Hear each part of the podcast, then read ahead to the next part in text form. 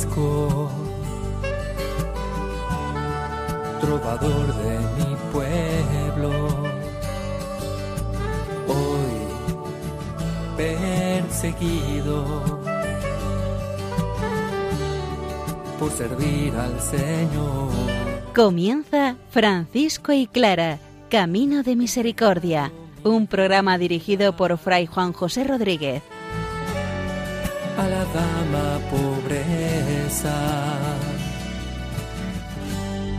Para poder estar más cerca de Dios. Yo, Clara,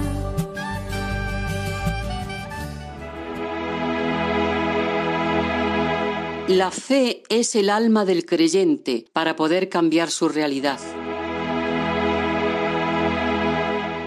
Un saludo fraterno de paz y bien hermanos. Nos metemos en el tema de la fe de manos de Francisco. Seguimos contemplando a Jesucristo muerto y resucitado delante del icono del Cristo de San Damián de mano de Santa Clara. Escuchamos, como siempre, la palabra del Señor, porque ella es la regla y la norma que nos lleva a encontrarnos con el Señor crucificado resucitado.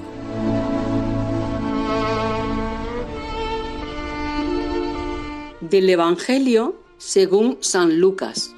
Una mujer que desde hacía 12 años sufría flujos de sangre y que había gastado en médicos todos sus recursos sin que ninguno pudiera curarla, acercándose a Jesús por detrás, tocó el borde de su manto y al instante cesó el flujo de sangre.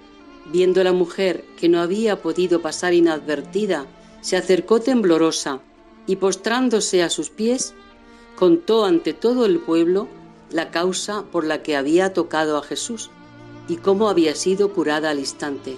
Pero Jesús le dijo, Hija, tu fe te ha salvado, vete en paz. Nos encontramos en el Evangelio de San Lucas en el capítulo 8. El evangelista une este milagro de la hemorroísa al milagro de la hija de Jairo. Un hombre y una mujer.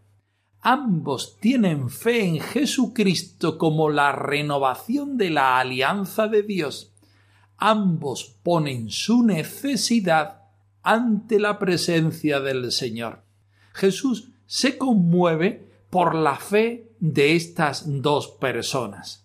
Vamos directamente al Evangelio que nosotros proponemos, el de la hemorroísa, aquella mujer que se había gastado todo su dinero, que había gastado gran parte del tiempo de su vida en remediar aquella enfermedad que tenía.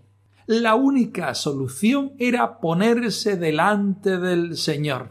Su fe la llamaba a que ella tuviera experiencia del Señor, pero no sabía cómo hacerlo. Y entendió que tocando la orla del manto de Jesús, esa necesidad quedaría cubierta. Jesús se da cuenta no solamente de que aquella mujer lo ha tocado, sino del movimiento de fe y de necesidad de esta mujer. Por eso, en mitad del gentío, no duda en volverse y en preguntar acerca de quién ha sido el que la ha tocado, quién es el que tiene tanta necesidad de mí que viene a tocarme buscando este camino quizá equivocado, pero ciertamente camino de encuentro de mostrar la necesidad. Jesucristo se apiada, Jesucristo es la misericordia, Jesucristo le pone rostro a aquella mujer que tiene gran fe y gran necesidad. El milagro se produce porque Jesús es el Señor. Pero para que se produzca el Señor nos pide que tengamos fe. Aquella mujer tenía gran fe y gran necesidad. No sabía más, no conocía el camino, pero se puso delante del Señor. Vamos a ver dentro de un momento que también muchas personas necesitadas se ponían delante de San Francisco no porque él fuera el Señor, sino porque aquella fe les movía a encontrarse con el Señor. Si tan solo tocar el borde de su manto,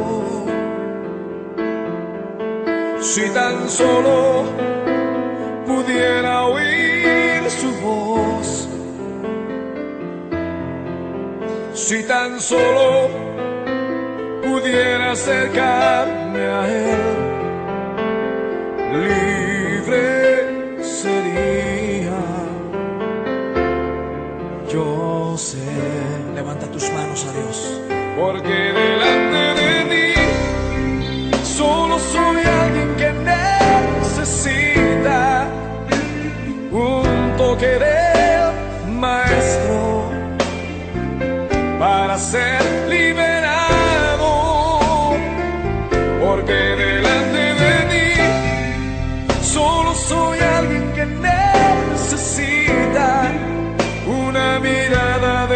Salvador.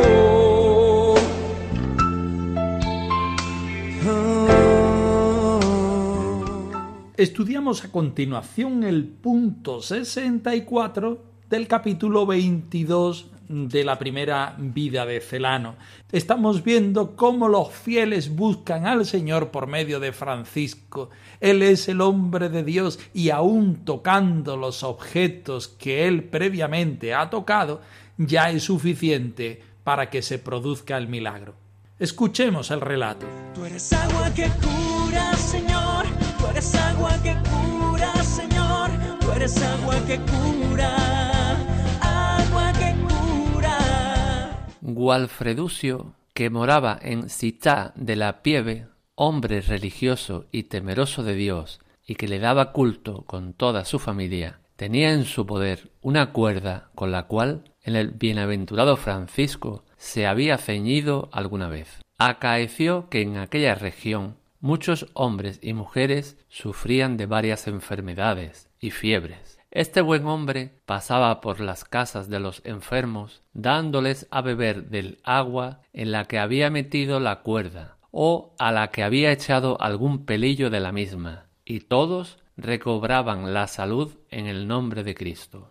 Tales milagros y muchos más que no nos sería posible exponer aunque alargásemos la narración, acontecían estando el bienaventurado Francisco ausente. Con todo, referiré brevemente ahora unos pocos de los que el Señor Dios nuestro se dignó obrar por su presencia. Tú eres agua que cura, Señor. Tú eres agua que cura, Señor. Tú eres agua que cura. Agua que cura. Nos encontramos al final del capítulo 22 con un nuevo personaje, Jualfreducho, que moraba en la chita de la Pieve, hombre religioso y temeroso de Dios y que daba culto con toda su familia. Según Canuti, este Gualdefreducho sería tío del bienaventurado Jacobo, jurista, terciario, muerto en torno a 1304 por haberse constituido en abogado de los pobres en el hospital de la Chita de la Pieve contra recaudadores sin escrúpulos. Un hombre con fe, un hombre que se ha encontrado con el Señor gracias al hombre de Dios Francisco. Sabe que acercarse al Señor por medio de Francisco es un camino fiable, nunca mejor dicho, para el encuentro con el Señor. Él tenía un cordón con el cual San Francisco se había ceñido la cintura en alguna ocasión. Y por aquella región acaeció que algunas personas sufrían de varias enfermedades. Walfreducho pone en contacto a las personas con Dios por medio de Francisco. Y si Francisco no está físicamente, al menos algo que lo relacione. Evidentemente, nuestra sensibilidad es hoy contraria a la sensibilidad de aquel momento. Los métodos que utiliza este buen hermano devoto del Señor y de nuestro Padre San Francisco nos lo hacen ver. pasaba por las casas de los enfermos dándoles a beber del agua en el que había metido la cuerda o a la que había echado algún pelillo de la misma. Y todos recobraban la salud en el hombre de Cristo. Nuestra sensibilidad, como decimos, es hoy contraria a estas prácticas que nos resultan poco higiénicas, cuando menos. Pero queremos, como siempre, no quedarnos en el milagro, en la prueba, sino ir a lo profundo de lo que el biógrafo oficial nos está diciendo. San Francisco es el hombre de Dios, el que se ha fiado de Dios. Las obras de Dios están en él porque como la hemorroísa como Jairo, aquel responsable de la sinagoga, se acercó con fe al Señor y el Señor lo acogió y le dio su misericordia, le dio su salvación y redención. San Francisco es una mediación adecuada para el encuentro con el Señor, para el encuentro de los hermanos con el Señor.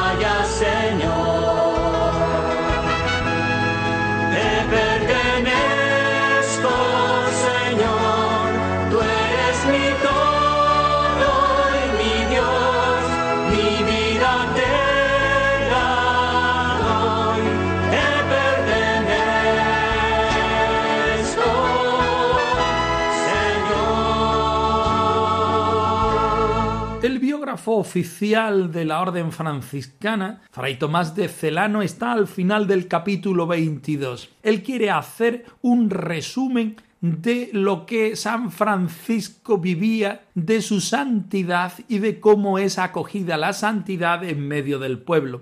Recordemos que este escrito está a la base de la canonización. Los franciscanos y el pueblo de Dios necesitaba conocer quién era San Francisco. Muchos lo habían conocido personalmente por alguna predicación en algún momento que había asistido a sus pueblos y ciudades, pero no tenían una experiencia amplia de quién era Francisco de Asís el hombre de Dios, el hombre de los milagros, el hombre de la fraternidad, el hombre de la pobreza. Tales milagros, nos dice al final de este punto 64, y muchos más que no nos sería posible exponer, aunque alargásemos la narración, acontecía estando el bienaventurado Francisco ausente. La huella de Dios está presente en el pueblo. La huella del santo de Asís sigue presente. Volvemos a decir y a repetir una y otra vez. No es mirar al santo. El santo reproduce la santidad de Dios. Con todo, nos dice Fray Tomás de Celano, referiré brevemente ahora unos pocos se entiende, milagros de los que el Señor Dios nuestro se dignó obrar por su presencia. Nos está cerrando un capítulo, el 22, para abrirnos otro en el cual va a tratar distintos milagros. Todos ellos garantizan la santidad de Francisco de cara a su canonización. Pero todos ellos nos recuerdan a nosotros que estamos estudiando los escritos franciscanos, particularmente esta biografía, que solamente Dios es santo, que sus criaturas pueden ser reflejos del Dios misericordioso, como lo fue Francisco. También nosotros hoy estamos llamados a reproducir la santidad del Señor, si queremos, con el gustillo, con el color, con los dones que el mismo San Francisco nos ofrece. Pero siempre reproducimos la santidad de Dios, no nos quedamos en la persona. Señor, que velas por el pobre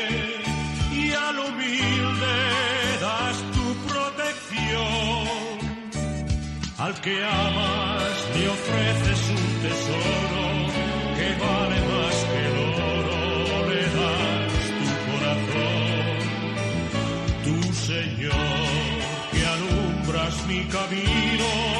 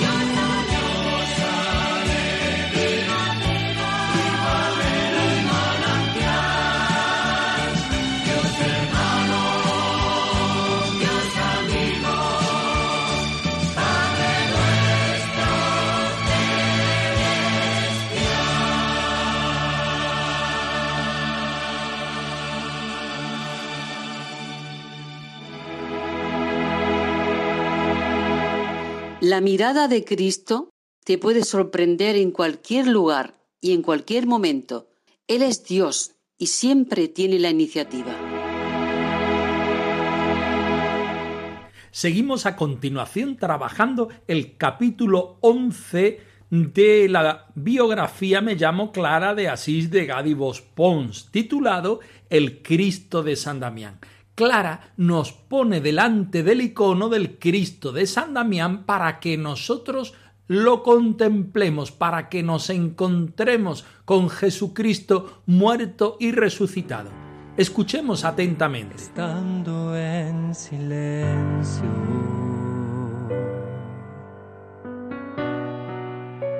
Atento a tu palabra expectante está mi alma. Cuando reces, mírale, permanece ante él amorosamente atenta. Mírale en la cruz desbordante de luz, ábrele tu corazón, ofrécele lo que vives y el tiempo de oración. Háblale como quien habla con la persona más amiga.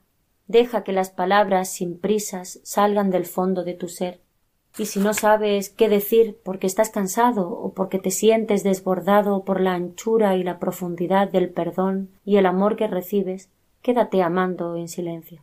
Sigue amorosamente en su presencia, sin otro propósito que amar, ser, estar. Permanece ante él dejándote amar. Sí, deja que te mire.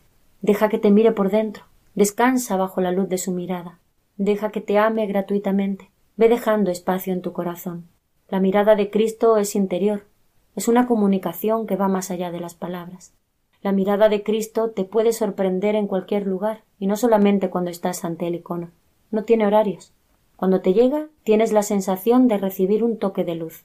Casi siempre te sorprende, como la experiencia de una presencia suave y rápida, como el centelleo de un faro en la noche, en el silencio de los sentidos.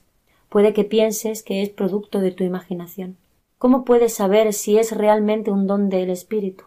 Si aquella mirada interior te da más amor, más esperanza, si fortalece tu fe y aumenta tu capacidad de relacionarte con los demás, si tienes algo más de paciencia para aceptar a las personas que no piensan como tú, si eres más sensible hacia los enfermos, los ancianos, seguro que aquella mirada es un toque del espíritu.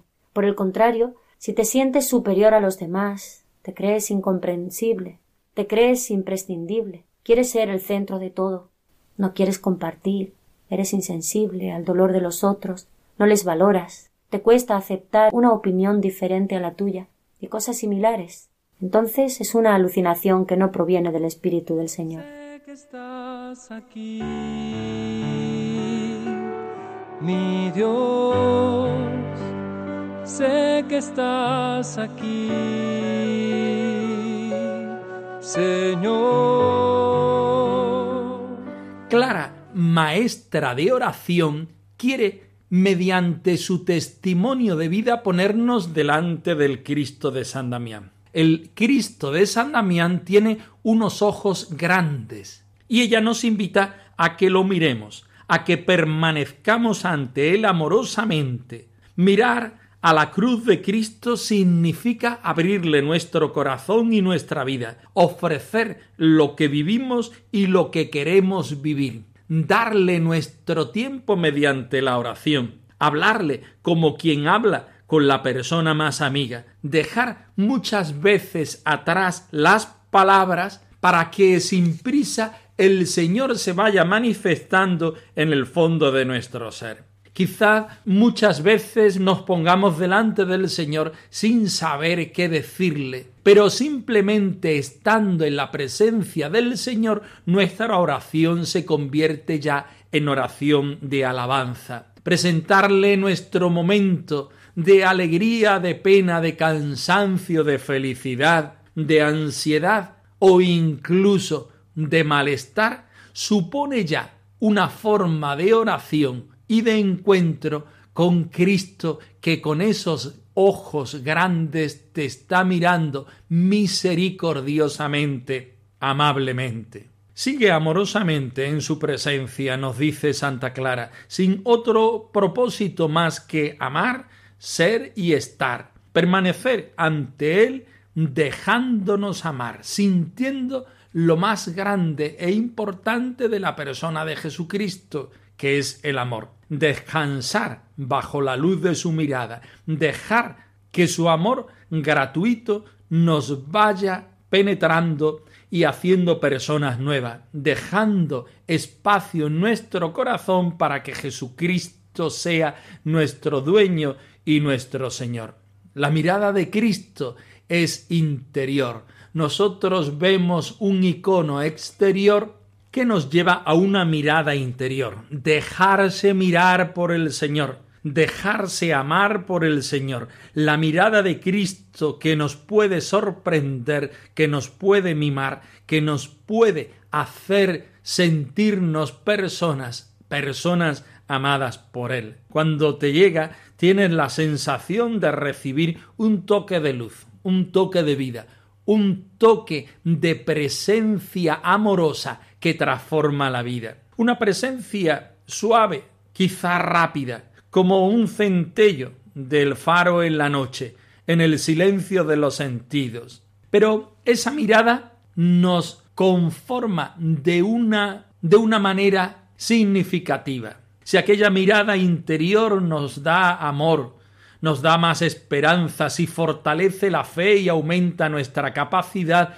de relacionarnos con el mismo Señor y con los demás, esta experiencia verdaderamente es del Señor. Si por el contrario nos sentimos superior a los demás, nos creemos imprescindibles, queremos ser el centro de todos y compartir siendo insensible ante el dolor de los otros, no podemos decir que esta experiencia venga del Cristo resucitado crucificado de San Damián. El amor misericordioso es la presencia del Señor, es lo que nos regala en la oración.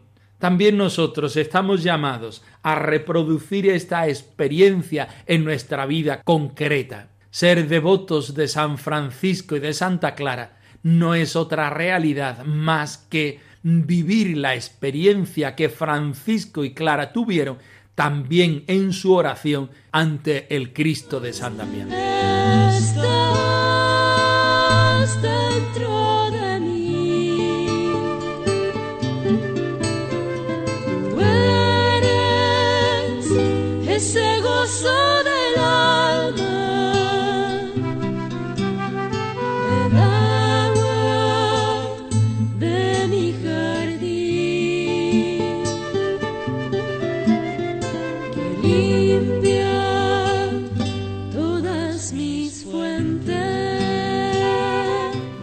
Francisco y clara arroba radiomaria.es. Os dejamos la dirección de nuestro correo electrónico por si queréis poneros en contacto con nosotros en algún momento. Nosotros nos despedimos, no sin antes ofreceros la bendición del Señor resucitado al más puro estilo franciscano. Que el Señor os bendiga y os guarde, hermanos. Trovador de